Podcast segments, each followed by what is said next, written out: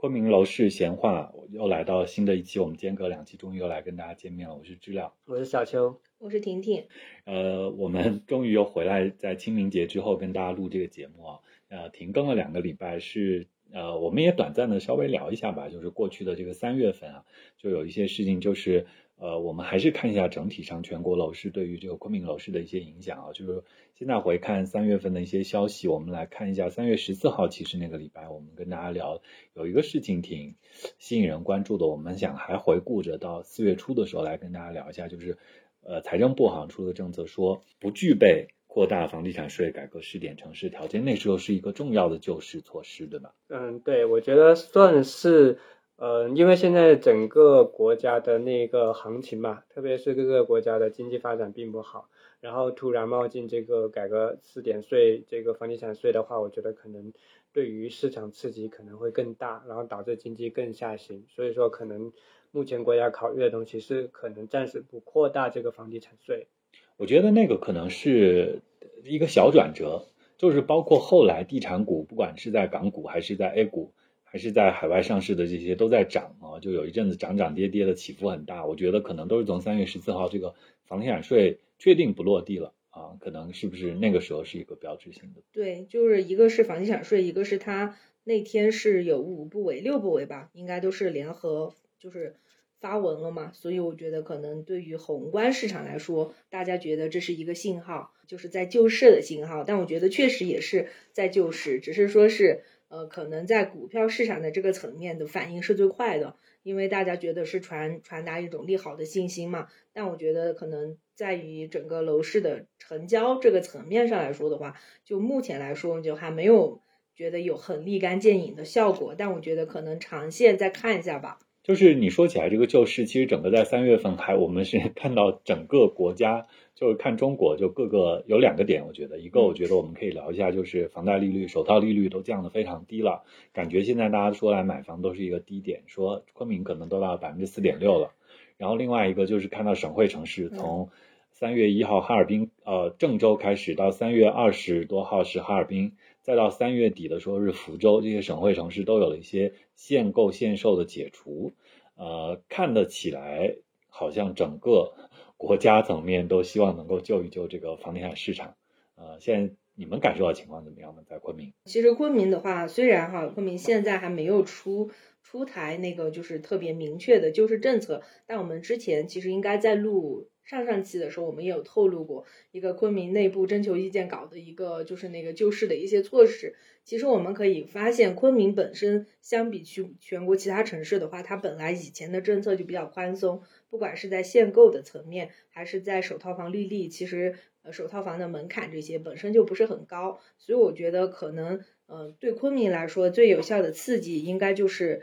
呃那个对于贷款资格的认证的放松。我觉得这个可能是对楼市刺激最明显的，因为去年开始，我们和很多刚需楼盘的朋友聊天，会发现，并不是说客户没有需求，而是说银行对于客户贷款资格的认证很严，对于首付款来源的查询查询这个很严，所以导致很多首付，呃，就很多刚需客户是没有资格上车的。那今年的话，我们明显会发现，其实。今天我们还在聊哈，其实经开区最近就是一个很典型的，它很多项目的成交其实都非常不错。那经开区的话，本身就是一个很明显的有主城外溢的一个刚需比较。成交比较明集中的一个片区，所以刚经开区的这种成交的上明显上升，就可以证明现在其实刚需客户是在进场了，而且侧面佐证了银行今年的贷款政策确实在放松。那我上个星期也看，也和很多朋友聊了，现在确实银行很多银行哈，就可能四大行目前还是比较偏严的，但是像浦发呀、招商这些，其实它的政策相对是灵活的，而且放款的周期也很短，所以其实现在的话，在银行这个端口的话，其实。也已经，我我理解的是，也已经就是放开了之前的那些政策的限制，所以我觉得现在呢，可能刚需项目会，呃，就是这种市场的反馈会比较明显一些。因为改善项目的话，说实话，嗯，它可能对于客户的这种入场的门槛啊，这些要求更高，而且有一些客户他可能需要置换一套房子，然后去呃去买，然后现在就面临着你房子的这种流通率很低，所以导致很多客户的话，他要卖房去买的话，他就很困难，因为你二手房现在成交的周期非常长，所以我觉得这是一个问题。还有一个的话，就现在因为整个楼市不景气嘛，可能很多客户本身对于这个呃大市场不是很看好，观望情绪很重，所以我觉得他可能比起刚需项目的话，他就没有那么急迫性的马上需要买房，所以我觉得可能。就是目前在昆明的这种这个层面的话，我觉得可能刚需盘会表现的更明显。所以是不是其实现在这个购房者在昆明的确也看到是有两种分化，有一种是刚需客户觉得现在已经是入场的好时候了啊，差不多就已经都在陆续入场了。还有一部分人是处在观望，就是看这个市场还会不会跌啊？那是不是反而就是豪宅改善型的这个层面，你反而大家？觉得可能现在的价格太高了，刚需可能跌透了，啊，差不多刚需可以买，但是改善的可能就不太入场。嗯，我觉得是的。现在目前来说，其实有看到一些人，他觉得，因为他本身资金各方面也没有那么多嘛，他觉得市场还可以再跌的情况，可能还是在做一些观望。然后，但是有些人他可能是急着，有些小为小孩啊，然后为了一些自己的自住房什么之类的急需入入市的这些刚需客户，他可能急需买房的这种情况下，银行审批不严嘛，那可能就很快的去买一些比较嗯项目比较好，然后信誉比较好一些开发商的一些房子，像例如北边的像万科城这些刚需盘，其实还是挺好卖的。那就是那我我再换回来说一个问题啊，就是如果对于改善的客户来说，现在捡漏改善算算不算有可能是捡漏，还是说真的他们应该值得等一等？那些改善盘太高价格的，到昆明，比如说卖到两万块钱左右的这些主城内的改善项目，不管是卖万科、美的还是金茂，是不是它还有可能有降价的空间？他们要不要再等？我觉得如果说，嗯，对于资金比较紧张的开发商啊。你去买了，你反而会要小心一点，因为它降价如果特别猛的情况下，它可能会急需很多资金还它的外债。那这种情况下，它如果还到外债以后，它有什么钱去盖你的这个房子呢？所以，而且如果不降价的，像央企、国企，还有一些大的开发商，这种情况下，他可能不会为了市场降价而降价亏本的去卖这些房子。所以说，我觉得如果说想要现在入手的话，应该是最佳时期。所以我这样子理解，就是你说，呃，比如说我们刚才提到的这些主城内的豪宅啊，现在昆明卖的就是这些不好卖嘛，所以有可能有谈价的空间。什么万科、美的、金茂都是大央企，可能还好。但是你反而看我们提，就是大家不太提骏发。骏发其实在这一路沿线也有很多什么，嗯，逸景峰、逸林峰、骏上峰这些，呃，大家可能就反而不太敢买。对啊，如果它降的太狠了，反而不太敢买。是的，现在可能就是大家为了回笼资金还外债的情况下，可能除非就是资金特别充裕的情况下，可以去买一些比较嗯好的一些开发商的。然后，但是如果说对于市场可能爆料一些资金困难的什么之类的情况下，最好是不建议去购买，毕竟大家的钱都不是大风刮来的。嗯。好，反正俊发这个事情，我觉得最近大家我们私下讨论也很多啊。就是我想大家从不同的媒体的角度，还是从朋友的爆料能力角度，也都听到很多。就是看他们会怎么样。我们后续看一点一点有什么实际的消息了，我们再聊嘛。那我们再来就是在四月初清明的这个时候，我们再来看一下三月主城昆明的一些情况啊。现在回顾整个三月的时候，我们看昆明的数据能看得比较清楚清晰。第一个是卖地的情况。好像整个三月，主城这边就是陈家营被绿绿城和德润德润拿下那块地，然后其他都见不到什么样的卖地的情况，是比去年同期减少了很多，但是收入上面是高一点，因为这块地卖的还挺贵的啊。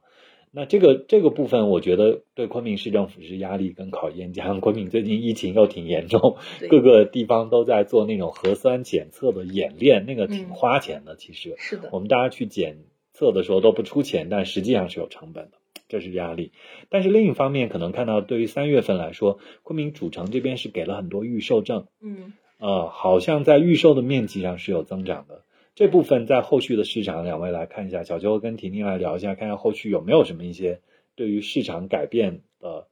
可能性，或者会不会再带来一波量啊，或者怎么样？嗯，其实怎么说呢？因为昆明其实前两年，嗯，土拍市场还不错哈。所以在公开市场啊，在这种嗯，就是一二级联动啊，这些都还是呃储存了很多的这种潜在供应量。那现在的话，其实就相当于是这些项目过规嘛，集中放量了。所以我觉得可能昆明后面的这个就是呃住宅啊这种供应量会持续一段时间，我觉得会处在不算是高位吧，但我觉得应该是处在中位。所以嗯，我们也在说昆明的房价。就是说，什么时候还能有一波机会？我觉得，如果说以目前的这种市场的这种存量来说的话，我觉得短期可能比较难。那我，但是我觉得这个短期的话，就是刚需和手改依然是有机会的。但是改善和高改市场的话，就会可能持续的面临一个这种，就是因为大家在抢同一块蛋糕嘛，所以我觉得可能会持续的面临一个竞争比较激烈的这么一个状况。怎么样讲同一块蛋糕？具体指的谁跟谁抢？其实你看哈。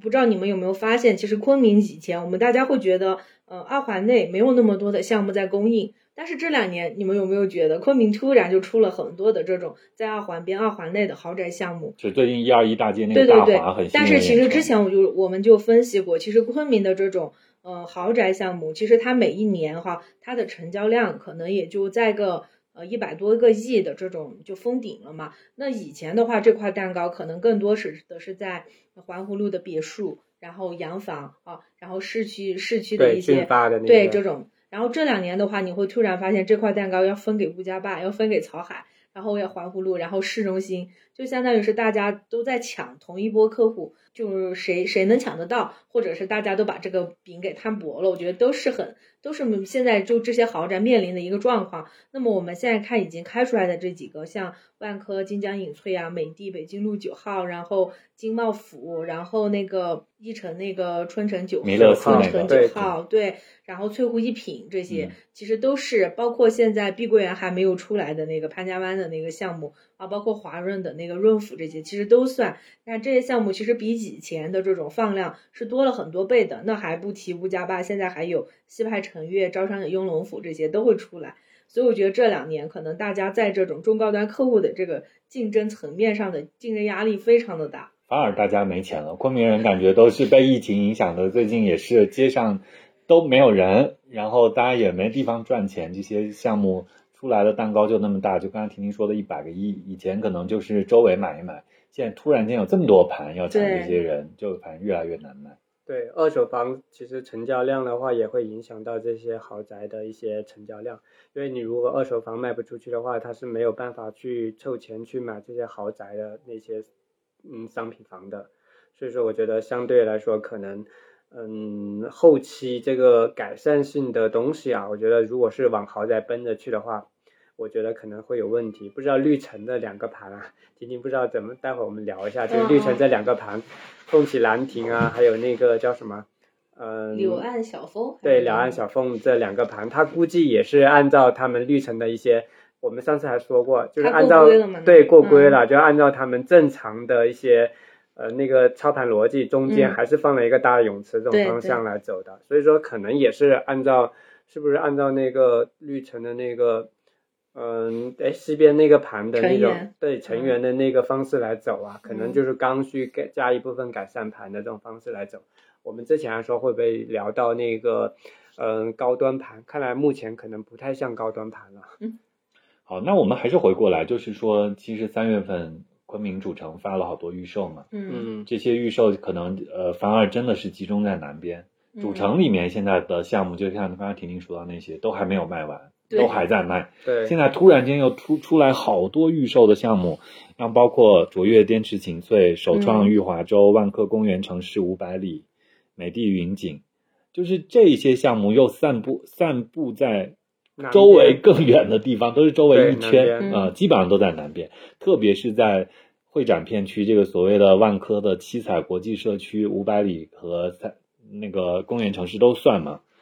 这些会让昆明的市场更卖不出去吗？还是说又有可能带得起来？说大家对于这个市场有信心，能去化？其实前你刚才说的这些盘呢，其实其实存量都不多了。嗯，今天滇池晴翠，其实我们之前还聊过，就是说它洋房一万就是一万出头一点吧。嗯嗯。然后这种情况下是完全是亏本卖的。如果而且刚好在地铁边，大家如果特别需要这个。就是买房的情况下，而且对这个洋房有需求的情况下，其实滇池晴翠是可以买的。对，嗯，要问啊，就是刚才说到为什么降价特别厉害的不要买，然后卓越这块是可以去买呢？是因为卓越它这个公司属于一个比较稳健的一个公司，嗯它目前来说，它只是为了回款吧，可能是消化到消化完昆明的这个市场以后，可能就不再拿地了。目前了解来啊，说，就是准备退出昆明是吧？对，是对准备退出昆明。所那以说他在昆明也就这一个项目嘛，对是的，目前就这个项目，他在那他是哪里的开发商？是深圳本地的一家开发商，他也跟俊发一样，是作为一个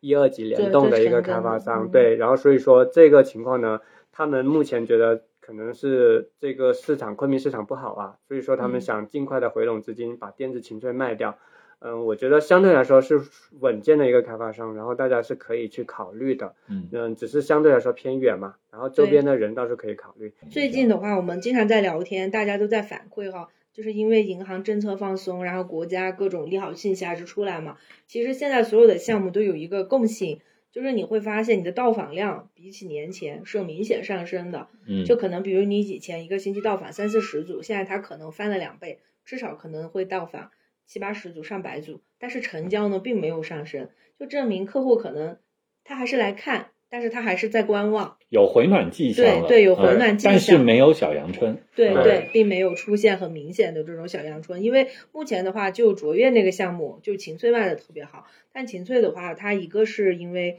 最近油价在涨，他们做了一个送油卡的活动，啊这个活动确实吸引了很多人去到访。嗯然后其次的话，就是它现在有那种特价房嘛，就是它一万出头的洋房，其实这个的话还是很有吸引力的，而且它那个项目本身周边有地铁嘛，其实你说起来，我是觉得这个项目好在哪里？我觉得那个项目还是好在斗南是一个好的配套，对，就是在那边做这个鲜花生意的这些这些贸易的人还是挺多的，对，而且就是斗南其实花价这几年 涨得其实挺凶的，我觉得嗯。那部分的人还挺有钱的，所以看起来那里算是一个有产业支撑的项目，反而对对。啊，你不像说在北边，就是或者是在其他地方，你这说会展和这个乌家坝，你说什么产业项目这么说下来，可能斗南那个鲜花产业是云 南现在比较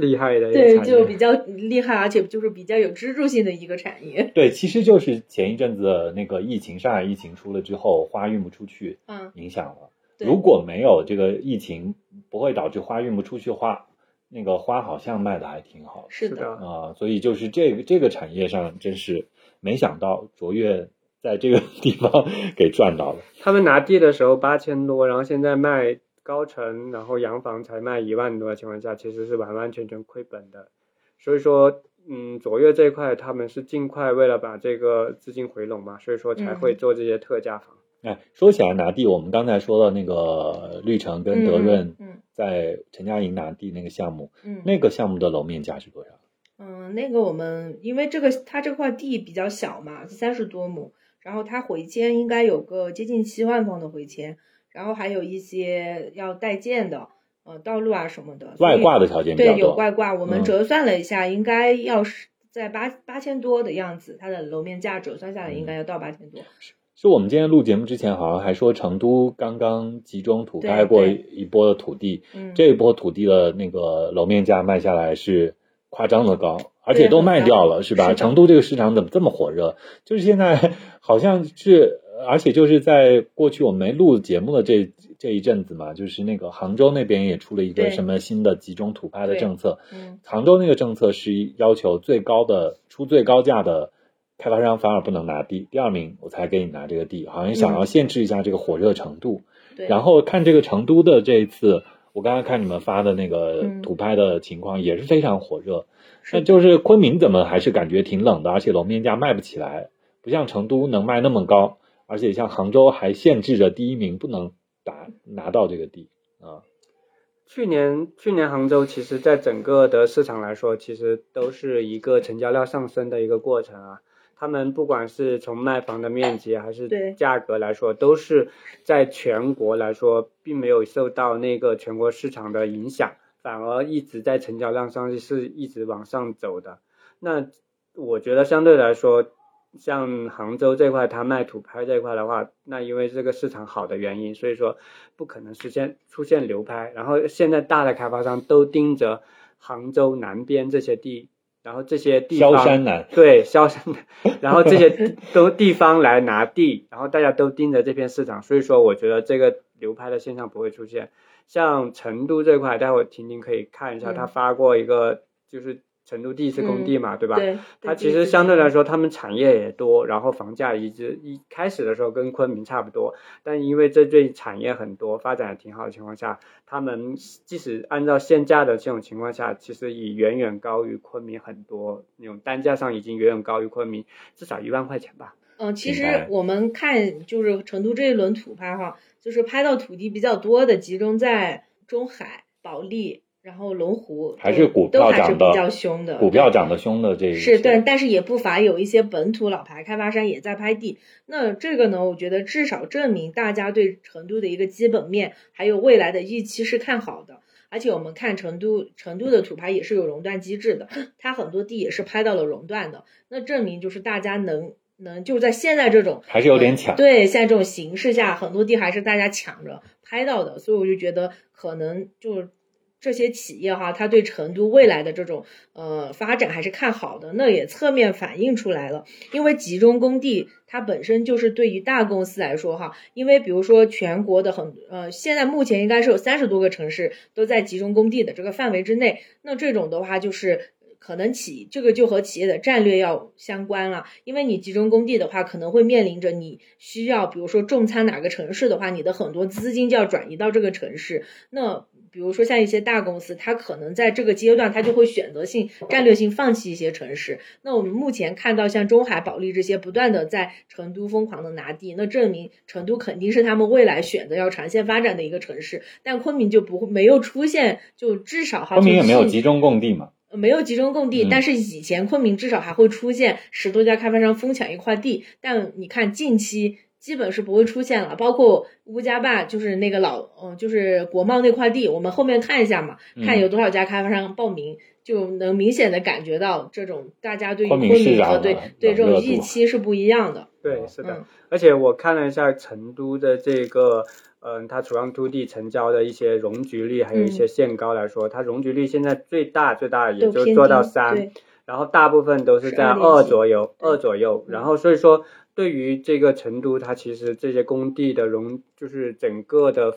房屋面积其实是有一定的控制的，是的，有一定控制。所以说，可能不像昆明，你就是奔着四点五啊五这种情况，然后又是百米这种情况下说，可能对于居住环境反而是成都要好一点。真的，我是很羡慕成都的。我觉得昆明这些年，这近过去这十年房地产发展的算是好的时候，也给城市面貌带来了很多问题，高容积率、大塔楼这些，真的居住体验又不好。哎呀，大家都很怀念过去昆明房价高过成都房价修的那些项目、那些楼的样子、那些小区的样子，是吧？是的，是的，所以说可能后续后续这个像新的国贸中心，其实也看出来了，它的限高容积率其实都已经控到国家的要求的限制范围内，三点零，三点零和对八十米这个情况，所以说可能这块地它要那么高的情况下，我不知道有真的刚才说了多少家开发商去抢这块地，真的是有很期待，我觉得是。好，那我们等四月底看吧。那我们回过头来还是看一下，就是我们在四月初这个时候，在过去这个礼拜，其实对于昆明市场本地来说，最火热的事情，一定逃不开的就是学区。三月三十一号那天是公布学区的时间，呃，然后但是那天是先放了一另外的一个炸弹，就是昆明整个主城区，包括整个大昆明，其实都公布了，呃，民转公。但是官方的说法不是这样的，官方的说法是规范民办义务教育学校的名单，在三月三十一号当天公布的，实际上就是把以前的一些民办规范成了公办，然后在当天晚上，陆陆续续的，可能到第二天中午四月一号，大家才可以看到画片。今年的嗯画片不是像往年那样贴在学校门口的一个通知，是在网上，你家里有小孩儿上学，你你你预报名名你还可以查，一般人还查不到。所以后来媒体也是花了很大力气，可能才把这个名单弄出来的啊啊！就这个事情啊，你们看一下昆明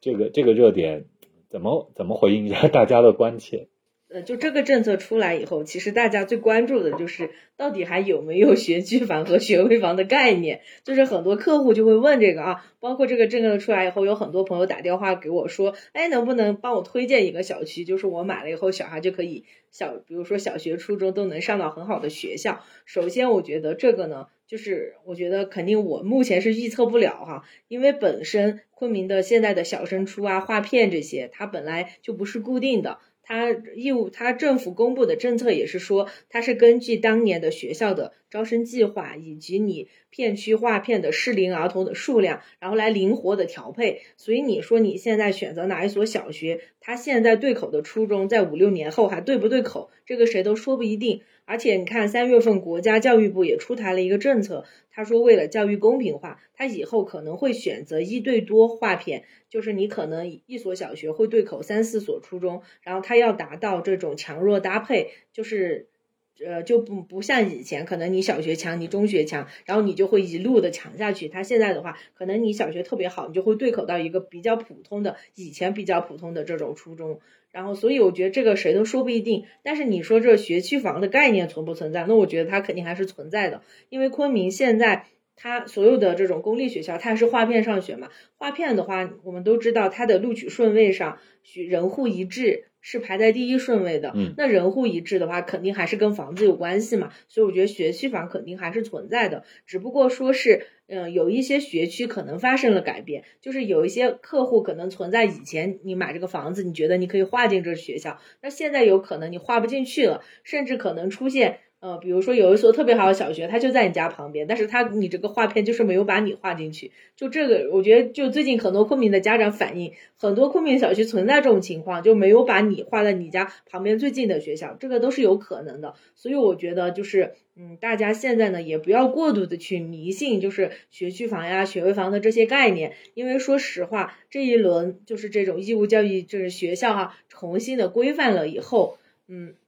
其实还面临着一个问题，就是以前那些私立学校转公以后，他老师是否需要重新考编？我觉得大概率是需要的，因为以前那些老师没有编制嘛，你不可能直接给他转成有编制的。我觉得他可能还是需要有一个考编的过程。那么考编之后，这些老师是否还能在原来的学校？这也是一个问题。或者说，他老师又面临着可以二次选择，可能有一部分老师。可能去了私立学校，我觉得这都是有可能的。那老师师资的变更，我觉得就可能对教育质量也带来一个影响。还有你重新划片了以后，那你的生源，我觉得这些都是对未来的这种教育质量要打一个问号。所以我觉得你说以后公立学校里面是否还会有？就特别好的这种学校，我觉得至少在小学和初中阶段，这个就很难说了，因为高中嘛，它本身就不存在划片哈，它本来就是看成绩嘛，所以我觉得高中这种优优秀的这些学校，它可能依然优秀，但我觉得初中和小学，就我就觉得它需要一段时间去验证，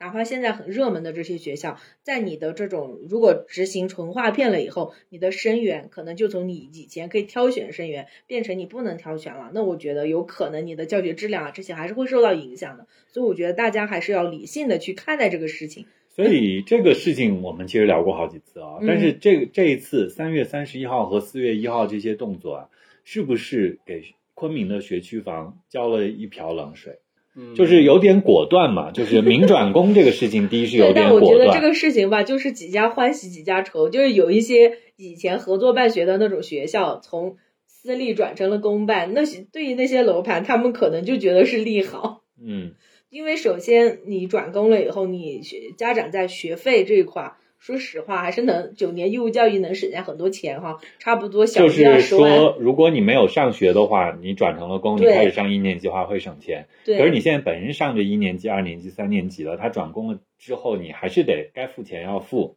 是吧？对，现在这个说法，我我现在就是昆明没有明确的，就是说，比如说你已经上到三年级，那你转工了以后。你后面的这个学费哦还没有还收不收？嗯，但是现在就有很大一部分专业的人士猜测应该是不收了，因为要等九月份对，因为义务教育阶段它本身就是不能收取学费的嘛。如果转工了，大概率就是不能收了。那我觉得可能还有一个问题，就是以前你你上的这种私立学校，你就算是择校了嘛。嗯那昆明现在的中考政策的话，就是如果你有过择校，你就不能享受那个定向加分。嗯那现在就是，比如说我本来是私立，你给我转公了，那我这算不算择过校？我觉得这个也是很多家长现在很关心的一个问题，就是要到今年九月份或者明年九月份才知道。，呃但是现在呢，谁也回答不了今年的这种中考政策，因为就是大量的私立转公了以后，我觉得那你这个定向加分的意义还存不存在？我觉得这也是一个问题，因为你大多数学校都转公了嘛，那其实你这个加分就是大家普想的一个政策。而且说起来，是不是说，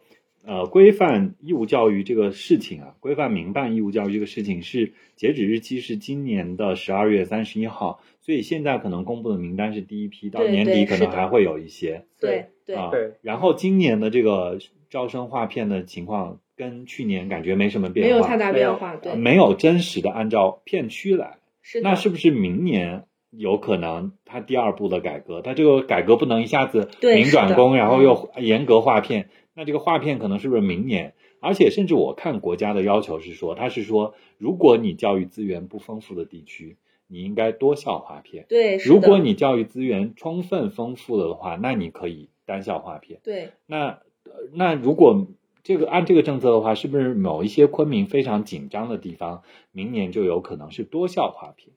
对，反正我现在感觉哈，像五华区这种，就属于教育资源丰富但是不均衡。嗯就可能它教育资源集中于五华区的某一个片区，那其他片区呢就不那么均衡。所以现在我们也听到很多市人议员说，希望五华区就马上开，就以后就开始试点多校划片，这样子的话才能真正的实现教育公平。其实。从这个规范义务教育阶段，这个我们明显可以感觉到，就是国家为了，就是比如说现在的二胎、三胎政策这种，我觉得教育是一个很重要的一个一个一个端口，所以我觉得可能未来昆明的，就我觉得它以后的这种风向啊，划片的风向应该也是会转向多校划片。嗯，所以就是相当于泼了一下冷水嘛，让大家买房的人，你当然要关注学校，对，但是你不要给学校那么高溢价，甚至好像北市区最坚挺的月牙塘小区，就二手房感觉都在降价了，没有那么坚挺。但是月牙塘其实相对来说，就是以前的嗯商品房其实是交了配套教育费的，对但它配套教育费的是其实是有附加条件的嘛。假如说我要读这个学校，那我跟教育部去谈的时候，我交多少钱的时候，你可以让我这边的子女去读这个学校，对，就业主去读这个学校。那如果说我现在你重新划了以后，那我之前交的配套交交的配教育配套费怎么去算呢？这个其实都有很多的疑问点，都还没有落实，可能要到九月份或者是明年的九月份，然后才会有一些具体的怎么去实施，可能在实施过程中有哪些有矛盾点呢，才会凸显出来。好，那么反正这个事情就是这么个事情，也是过去的热点。我相信，如果听我们这个节目的朋友，可能也看到其他非常热烈的讨论，其他媒体上热烈的讨论。那我们反正有后续的消息再来跟大家聊。那在过去这个礼拜，还有一个事情也引起了很多购房者，包括就关注房地产这个市场、关注昆明城市发展的一些人的这个关注啊，就是说，呃。刚开始可能还是私下传出来发一发，后来连昆明发布这种官方媒体、官方微信号、政府的微信号、公众号都发了这个消息，说昆明市轨道交通线的线网规划修编第三版公示了，有十二条普线、三条快线。不管三条快线什么，这十二条普线是本来以为大家九号线修不了，现在突然又冒出来十号线、十一号线、十二号线都能修了。这个事情其实是给。好像仿佛给大家带来了一丝希望，还是怎么样？我之前就说过，地铁这个东西在昆明其实就是五号线马上就要开通了嘛，嗯，呃，那地铁的这个载客量的这个呃平均数，就是这个数据啊，是否能达到国家的一个平均水平，这个是打一个问号的。如果说按照目前这个情况来说，如果你都达不到这个情况，但你后面即使规划再多，然后公布再多，这个国家能否批准你去建设？然后这个建设的资金如何来？我觉得都打了一个大大的一个问号。但是你说，就是说我们刚才一开始聊到的，就在三月十六号、三月中的时候，我觉得那是地产的一个转折点嘛。就现在看这个上海疫情，也是地产也给这个中国的经济受到很大的冲击。现在国家想要保明年 GDP 五点五的增长，它能够怎么样？基建，对基建，但是你这个基建过做的太多，然后那导致的亏损会越来越多。那你是到底是政府来付这个债呢，还是民众来付这个债呢？发钱印钱。但因为美国倒是之前在那个金融危机的时候，确实是大规模做了基建。可是他做的基建的东西是第一个是为了就是就业率嘛，第二个是因为它本身嗯原先它基建就不多，但是对于国内这种基建狂魔来说，我觉得反而会。加大一些就是政府的一些负担，所以说这个要看政府怎么去，他怎么去统筹这个地铁，怎么去建，我觉得这是一个问号的。反而可能对于一些周边的一些项目来说，可能会有一些价格上影响。可是如果环境始终是如此，就是嗯，你房地产始终如此的话，对，也还是悲观的情况下，可估计不会有太大的影响。对我来说，那那我再换一个角度说，就是现在是十二条线的规划出来。那是不是意味着七八九号线现在完全没有动嘛，没有修嘛？七八九号线是不是有可能有推推进了往前推进了一步？那你说十号、十一号线、十二号线大家别期待了，但是七八九可能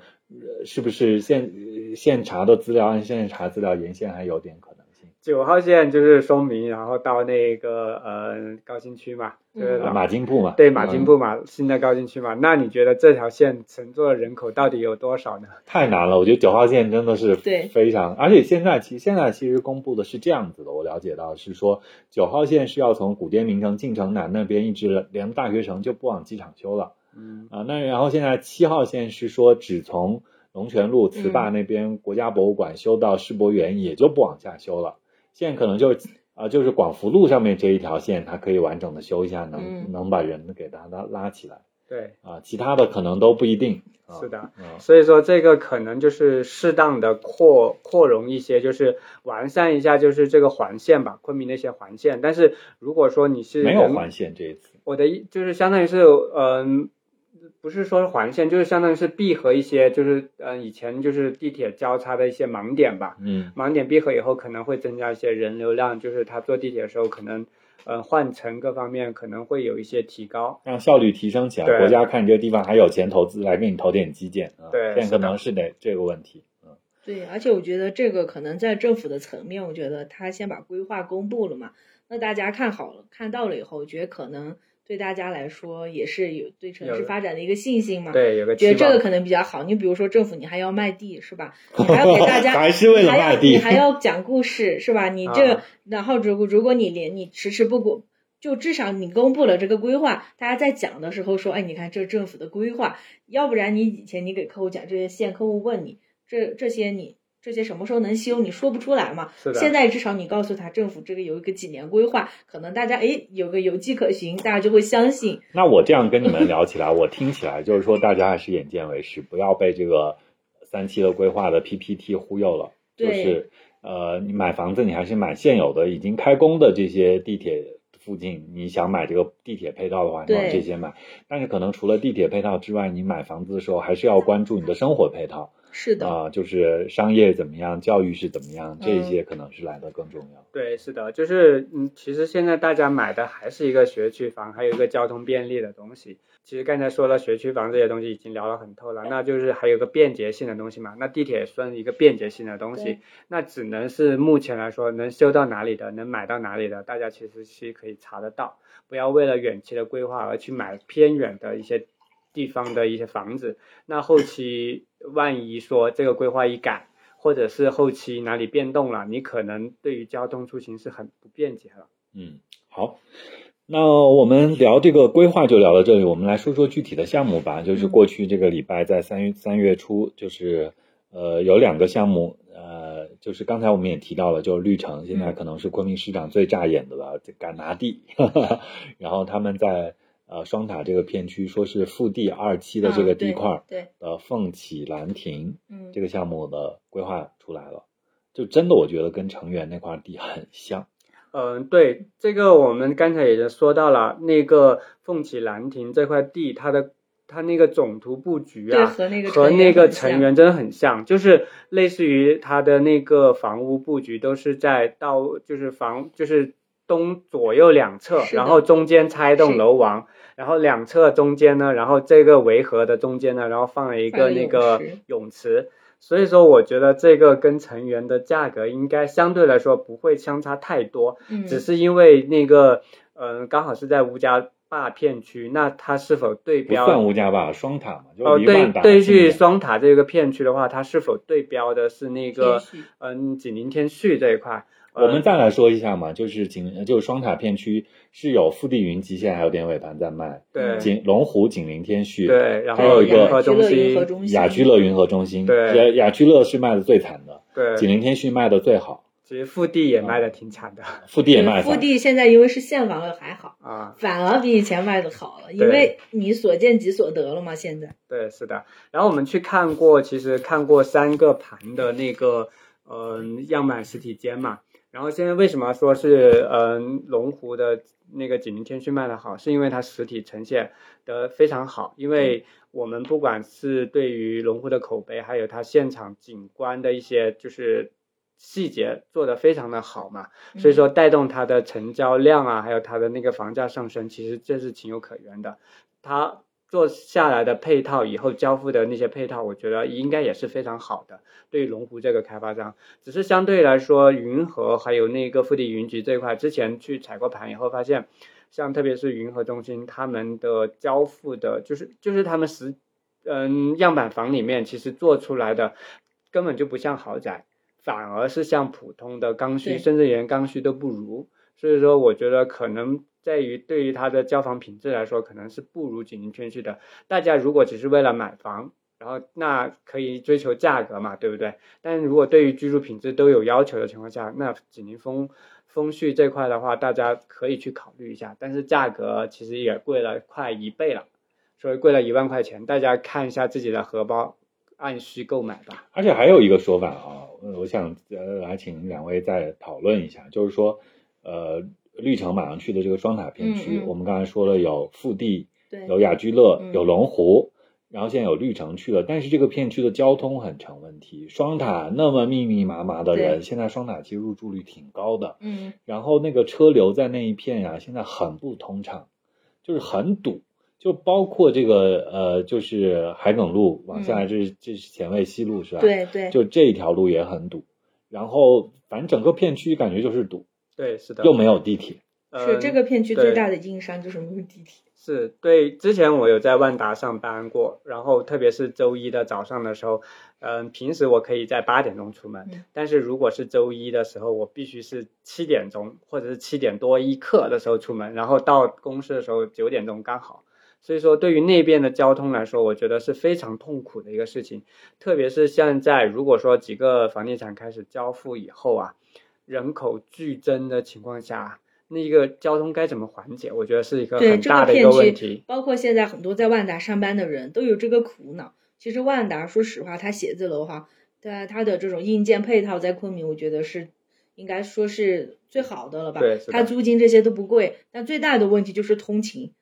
这个上下班太堵了。而且就是你说起来万达这个地方的写字楼，我觉得小公司多，对，小公司多，临时租的多的话，它的人员变动大。你不能说我最近在万达上班，我就想在万达附近买套房，是的，好像没有这个感觉。是的，你反而恒隆跟同德可能公司一直搬到那里，可能要在那干个五年十年，嗯想着说嗯我是不是在附近买个房？对，是的。但是因为那个二号线，如果说按照如期开通嘛，嗯，然后从那边二号线那个口走到万达这边，其实也挺方便的，只是稍微时间可能要十几分钟吧，嗯要看大家的一个具体的一个出行情况。所以说，这个二号线什么时候开通，反而会影响到周边的一些房价。哦，啊，然后刚才说回这个凤起兰亭吧，我觉得相对来说，它这个户型面积应该不会太大吧？对，对，是吧？嗯应该不会太大。然后它可能会中间的楼网可能会偏大一点，但是周边的，因为它周边的一些商业维和度还挺高的。嗯，然后特别是前面就是入口南南边这个有一栋嗯嗯比较高的一公寓嘛，所以说可能相对来说会影响到它的品质，所以说我觉得它的户型各方面来说可能会在一百一百二左右，或者是一百一百二一百四，可能中间楼王可能达到大平层的一个要求两，百多，对嗯。但是具体的要看他们具体的一个彩盘，婷婷可以聊一下，如果他拿到下次拿到了那个彩盘信息，或者是前测的一些东西，嗯。我们可以聊一下。嗯，还没有开售楼部嘛？现在。对，没开，嗯。因为从他报规的那个，我们只能看得出他的这种大概的楼型啊，然后整体布局，但是看不出它的户配。但我觉得它应该是，嗯、我觉得就是一百二、一百四十多这个段应该是它主力的一个段，然后会肯定会配一些大平层，但是应该量不会很多。好，那呃，除过绿城，我们就是好像在过去这个礼拜还有被大家聊起来说的，就是在西边啊那个金地风范，嗯，对这怎么一下子降价便宜，而且说它的容积率啊、整个的规划条件啊和呈现条件都非常好，引起了很多人的关注。嗯，我其实没有太了解啊，其实我觉得那个金地商镇那个地块，其实相对来说，嗯，看一下它总图，总图的话，它现在基本上是按照板式建筑来布局的，感觉是纯板，对，就是类似于板式板式布局嘛。然后它的户型基本上是从一百一十五，然后到一百四十多，嗯，然后也是属于一个小改善的一个户型嘛。然后，嗯，整体来说呢，它基本上算是，嗯，大部分应该是东东南朝向，就是偏东一点嘛。然后东南朝向，然后各方面来说，可能，嗯，采光啊，然后还有通风都不错。买到这个户型的情况下，其实我很喜欢朝东南一点的板房。我也觉得我喜欢东南西南这个朝向。嗯，对于我来说呢，我是觉得在昆明这个地方，其实西南向反而会更好，对因为毕竟呃冬天的时候西边可以多晒到太阳嘛。是的。但是我喜欢早上起来能被晒到太阳，觉得温暖，因为早上起来太冷。但是下下午的话，你是觉得热，但是到晚上的，特别是东向的房子啊，你到下午的时候，冬天的时候其实是特别寒冷的。嗯所以说我还是喜欢比较喜欢西南向这个东西。就是下午回到家暖和，反正早上起来冷就出门了。对，是的嗯。那那相对来说，嗯，金地风范这个户型呢，我觉得相对来说中规中矩吧。特别它是一百三十五，这个其实在那个刚才说的那个绿城成员其实是有的，嗯，有的这个户型，对，很像。嗯然后它呢，主要是用于这个大横厅的一个布置。大横厅的优势在于整体的采光面，是的，就是客厅的采。光面很棒啊。然后对，如果是日照各方面的话，其实对于整个户型影响，我觉得是挺大的。但是我不知道现在婷婷有没有了解过，就是这个横厅对客户来说是否比较占比较大的比重？嗯、待会你可以说一下。嗯嗯然后这个横厅对是否对大家来说都是一个嗯比较引起关注点的一个东西啊？嗯我对于我来说，我觉得横厅是采光面很大的一个东西，很大的一个影响我买房的一个因素，因为我喜欢就是阳光啊，或者是采光稍微好一点的，嗯，所以你喜欢横厅？对横厅，然后整个面来面宽宽一点的嘛，嗯不像以前的那种就是竖厅来说，可能有一部分，特别是靠近那个电梯间这边比较暗嘛，对嗯，嗯，但是这个户型呢，我觉得是大家都会可能会比较早喜欢的一个户型。像这种情况的话，嗯，绿城成员其实对于这个户型也是比较好卖的。嗯然后，嗯，它其实看一下两个卧室朝南，然后一个卧室可以朝西或者是朝北，这种情况其实都比较好啊。嗯所以说，我觉得这个户型没有明显的一个缺点，那大家可以着重去看一下这个户型。但是像一百二十九啊这些情况，就是中规中矩的一个户型，就是相当于是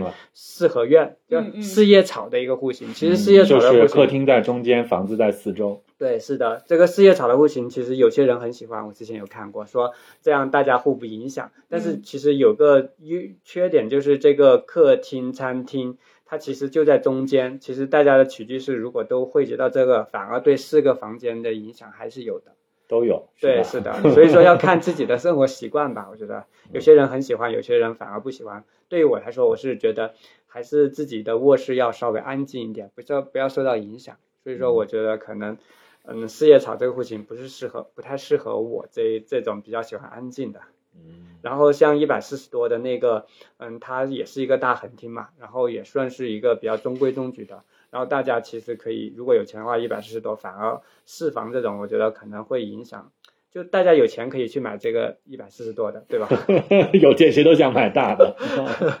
好，那婷婷说一下这种就是户型嗯对于这个营销的一些影响。就是我们还是从金地风范说起，说户型嗯说起来，和它这个产品说起来，就嗯是这种板房可能都差不差不多，感觉也成员也是这种板房的布局。现在他们这种外来的开发商，他们的这种新的类型的产品，有别于以前的塔楼，对昆明的市场吸引力真的这么大吗？对，就户就是听您聊一下户型这些东西影响。我我我自己觉得哈，就是可能刚需客户，因为它本身受到总价的限制哈，它可能是存在一个，它是用总价去套房子，就它没有那么多的选择空间。但是我们都知道，如果你一旦上到一百二到一百四这个段，其实昆明有这种户型的开发商就特别的多。所以呢，我觉得一到到了这个段，大家的竞争就比较激烈，特别在同一个片区的话，那肯定板楼是优于点楼的，这个是肯定的。因为改善客户的话，它本身就存在改善，那它改善肯定是多方面的，一个是你的整个呃整体的设计，然后你的这个供需啊、物业、绿化这些可能都会包含在里面。那我们这几年的话，也会发现昆明这种横厅的项目很多。以前的话，其实横厅更多是存在在户型哈，就现在我们看到像中海汇德里这些，它很极限，它八十多平也可以做出来横厅。那当然，我觉得就从客户的层面哈，我们也研究过，现现在的客户特别年轻，偏年轻的客户，他肯定是喜欢横厅大于竖厅的，因为他觉得横厅，因为它的整个开间更大嘛，它采光面更大，然后它的这种呃就是布局的灵活性也很强。所以我觉得，就是横厅对于客户来说，它肯定也是能够有溢价的。但你说至于能溢溢价多少，我觉得这个不好说，这个还是要放到单体项目上去看。那再说，我觉得还有目前还有大家一个讨论比较多的，昆明现在还有一种户型，就是在两梯四的这种楼板上，你是做内走廊还是做外走廊的一个问题。那那天我们讨论了一下，我们是觉得，呃，对于我现在来说，我更愿意做内走廊，呃，做外走廊，就把走廊挂在外面。那因为外走廊有一个好处，就是它四户都可以做到南南北通通透。对对，但是只是说你朝着走廊那个面积，那个那一个面，中间户没有隐私，对，没有隐私，但是你从房间的通透性上来说会好很多。所以之前我们就是我们在就整个昆明就大家做这种客户研究的一个群里面，我们也发起过这个讨论。那大家都说愿意，其实现在是更愿意做外，就是选择外走廊的。那我觉得这个可能也是这几年就这种外走廊的产品引入之后，就大家的这种喜好的一个变化。但是对于没有置业经验的客户来说，他可能。就是在没有入住之前，他是不会有这种很切身的体会的。是的，嗯、但是我觉得就是那个呃，就是横厅的这个东西，它在那种样板房的时候就能很直观的感受到，所以我觉得客户对这个东西的敏感度会更高一些。所以我觉得横厅肯定目前来对昆明客户来说，我觉得是一个比较新，而且他们接受度很高，也觉得应该是能略微溢价的一个东西。嗯就是刚才说到那个外走廊和内走廊这个事情啊，其实现在我们发现很多交房的一个外走廊，其实对于客户来说抗性还是比较大。嗯嗯第一个是因为下雨天的时候，或者是下雪天的时候，那边比较滑，嗯然后大家走过那个地方的时候，觉得会不会有危险？第二个，如果做的比较高的情况下，风很大的情况下，大家都觉得很危险，特别是小孩经过那边的时候，觉得哦，如果小孩不小心滑下去怎么办？所以说，这个外走廊其实对于嗯万科啊，或者是比较嗯像一些比较注重这些客户体验的开发商来说，可能外走廊这这些年可能在慢慢的削减，或者是做了一些比较高的一些嗯防护措施，但的确看到万科在昆明没有连廊，因为万科都是两梯五，但是它都是两个拐角对啊，它没有什么连廊。嗯对，是因为现在外走廊在其他省份被投诉的特别多，因为昆明可能极端天气没有那么多吧，嗯嗯嗯嗯对吧？但是对于其他外省的极端天气比较多的情况下，台风天啊什么之类的，其实大家走过去的时候，哇，觉得很危险啊。那倒是。是的，所以风吹翻了，要对。是的，然后刚好有些人开开发商为了就是嗯造价偏低的情况下，他做的不是那种什么嗯玻璃栏啊，他不做的玻璃栏板全封闭的，他可能是做铁艺栏杆，中间还有各种镂空的这种情况。对，大家望下去以后，高层望下去以后哇，感觉很恐怖，所以说投诉点就很多。然后所以说现在可能大家开始逐渐减少外走廊这种说法了。那要做的话，也可能外走廊只是作为一个消防，就是消防通道，但是电梯我还是分分户在两侧这种情况。所以说会比较多，那就基本上是避免这个外走廊过人的这种情况了。哦，那这个其实这个这个方式也是好的，就是两梯两户，两梯四户，但是其实是一梯两户，对啊就是是的中间连廊起着稍微交互一下。我看融创有一些项目，他做这个呃呃板楼的时候，内走廊的时候，它也是这么做的，两个电嗯梯布对在两边。是的，是的，就是因为避规避这个外走廊对客户的一些影响。好，那其实刚才婷婷说起来这个呃这个横厅啊，这个连廊的部分，就感觉我们回到来说，凤起兰亭绿城这个项目在双塔片区可能嗯。还有一些吸引力啊，嗯。因为它跟龙湖这边，龙湖它不太做这种横厅的项目。横厅的项目，反正感觉我感觉绿城带来昆明的，嗯，嗯。就是其实横厅这个概念呢，其实嗯，在东园在进昆明的时候，第一个项目已经做了，就是东园普悦普悦嗯对普悦已经做了，然后那时候其实已经引入一些概念的东西了。但是东园普悦不是板房啊，是对个塔楼里面的是横厅。是塔楼的房间，嗯但是问题是他们已经引入这个小概念，嗯后面可能开发商进来多以后，大家对于洋房这些开始布置横厅，大家都很喜欢，以后然后反而在高层也慢慢嗯引入这种呃横厅了。哦，总总体上就是说这个事情现在越来越受欢迎，期待一下看看绿城在双塔片区会不会卖得好，然后也能看起来这个昆明市场的信心啊。嗯另外还有一个就是上个礼拜我们看到，就是商业上也有一个亮眼的项目，说这个万科呃放量嘛，在、呃会展片区有个嗯七彩国际社区，有什么彩云这个是呃公园城市和五百里，然后公园城市边上规划了一个商业的项目，名字很复杂，起的叫甲地花城商业中心，就挨着公园城市。嗯这好像是万科在昆明做的第几个商业项目了？反正前几个，一个是在魅力之城，我印象当中就有哦对啊、然后银海博岸呢和这个翡翠滨江那一片说是也有，但是就是没有起来，都没有建成过。现在又规划了一个新的，好像看样子是自持的啊，就这个项目会延续着。感觉就是这个乌家坝片区往下到会展片区之间的一个商业，独独的一个商业，有没有可能做起来？嗯，万科这个公园城市还有五五百里，他们还有一个以后的那边，嗯，罗崖，就罗崖社区，它嗯形成了一个七彩国际社区嘛。嗯他们现在目前来说，就是利用这个片区所有的住宅的上面商住宅的一些客群嘛，嗯然后把这边的商业进行一个围合，然后把所有的客户围合到这刚才说的这些，就是七彩国际社区这边的一个商业综合体里面去供大家去嗯、使用，对消费嗯。使用这种情况，其实相对来说，这个公式大家都可以去看一下，其实这个体量，嗯、特别是万科现在目前来说开始进军商业了，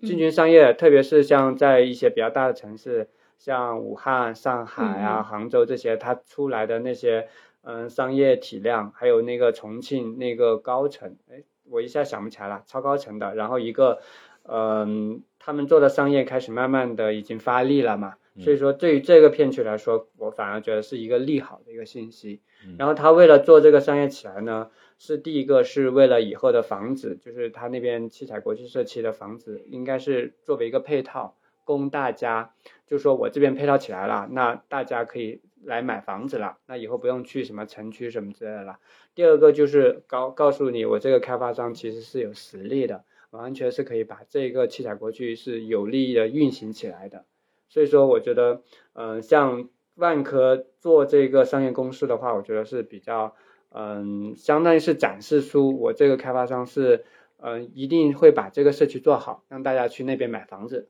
小邱还是看好万科在做这个商业，虽然他在昆明现在没有具体的项目来运营，但是就是在全国其他城市，其实万科作作为这个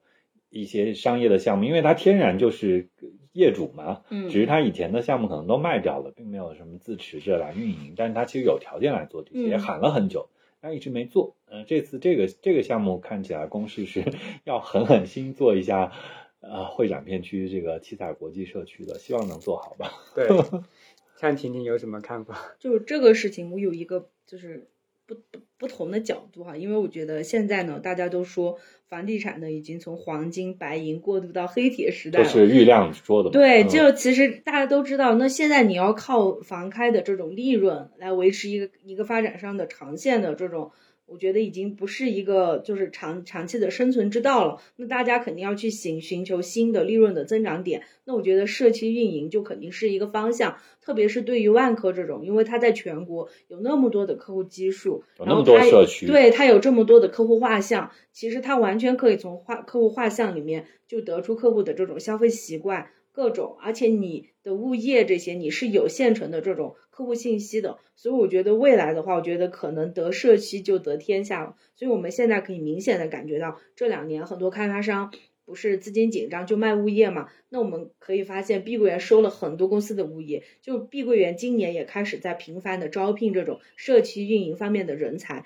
它是成立了一个社区运营的板块，那我觉得可能未来开发商的这种利润的新的增长点，其实这就是在于社区运营，因为社区运营你可以做的东西很多，因为你有客户资源嘛，你不管做什么，你都有增量在。所以玲玲是觉得万科来做了这个事情是个风向标。对，我觉得是个风向标，因为我们会发现万科这个开发商，我觉得就是他对这种市场啊，对这种的把控是很精准的。你看，以前在前两年房地产发展的时候，是万科最早提出的一个以租以租代售，所以我觉得万科的这些理念其实一直是走在行业前沿的。所以我觉得这个是。但是喊空了嘛，以租代售。对，主要是 以租代售这个，我觉得它在房房房子这个重资产的这个市场，我觉得它可能不太适用，但我觉得它是一个很好的想法。但我觉得。社区运营，我觉得这个确实是一个很好的东西，因为我觉得现在大家说实话的消费场景，它有一个变化，就是大家都不愿意去太远的地方消费，因为现在可能你的。呃，上下班的这种交通通勤已经占用你太多时间了，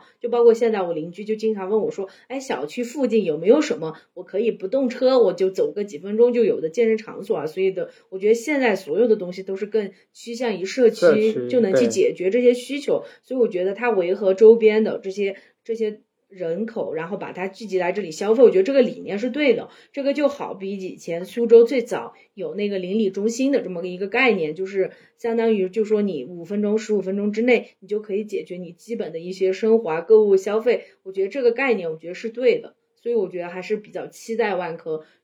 在昆明的第一个七彩国际社区呈现以后，我觉得还是可以看一下。对，是的，就是呃，万科依靠这个客户的大数据啊，嗯，然后其实他们之前已经统筹了客户的一些习惯，就你买房的一些需求啊，或者是做一些回访的东西，已经形成一个大数据。他为什么要开始进军商业呢？就是因为这个大数据提供了一些数据，让他支撑这些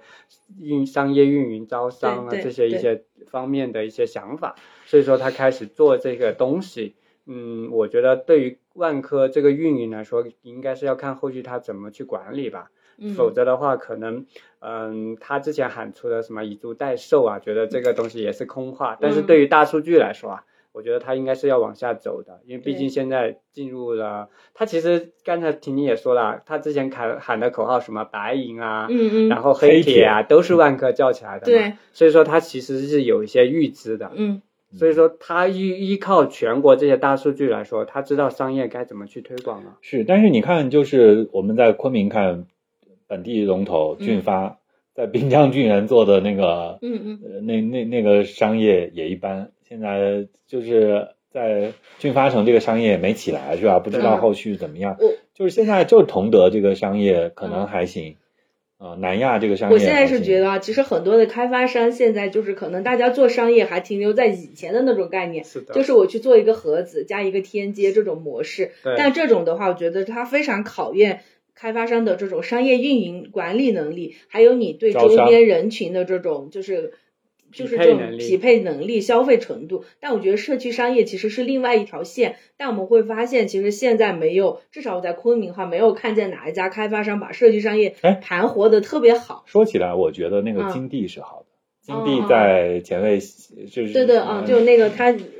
那个还可以。哎呦，就是反正他那里除了没有电影院，其他的配套感觉还不错，有一个永辉超市，然后吃的东西也挺多的。反正相对来说，大家可能就是把这个社区商业，就是靠人口数量把它激活，其实对于大家来说都是比较好的。然后，假如说我这一大个片区里面有一一两个超市，大家都会往这个超市集中，那需要健身房啊，需要一些什么，嗯，一些特殊的商业什么之类的，那都可以往这边集中嘛。那大家都商业也好啊，对于那个周边的住户也好，都是比较活灵活的一些消费。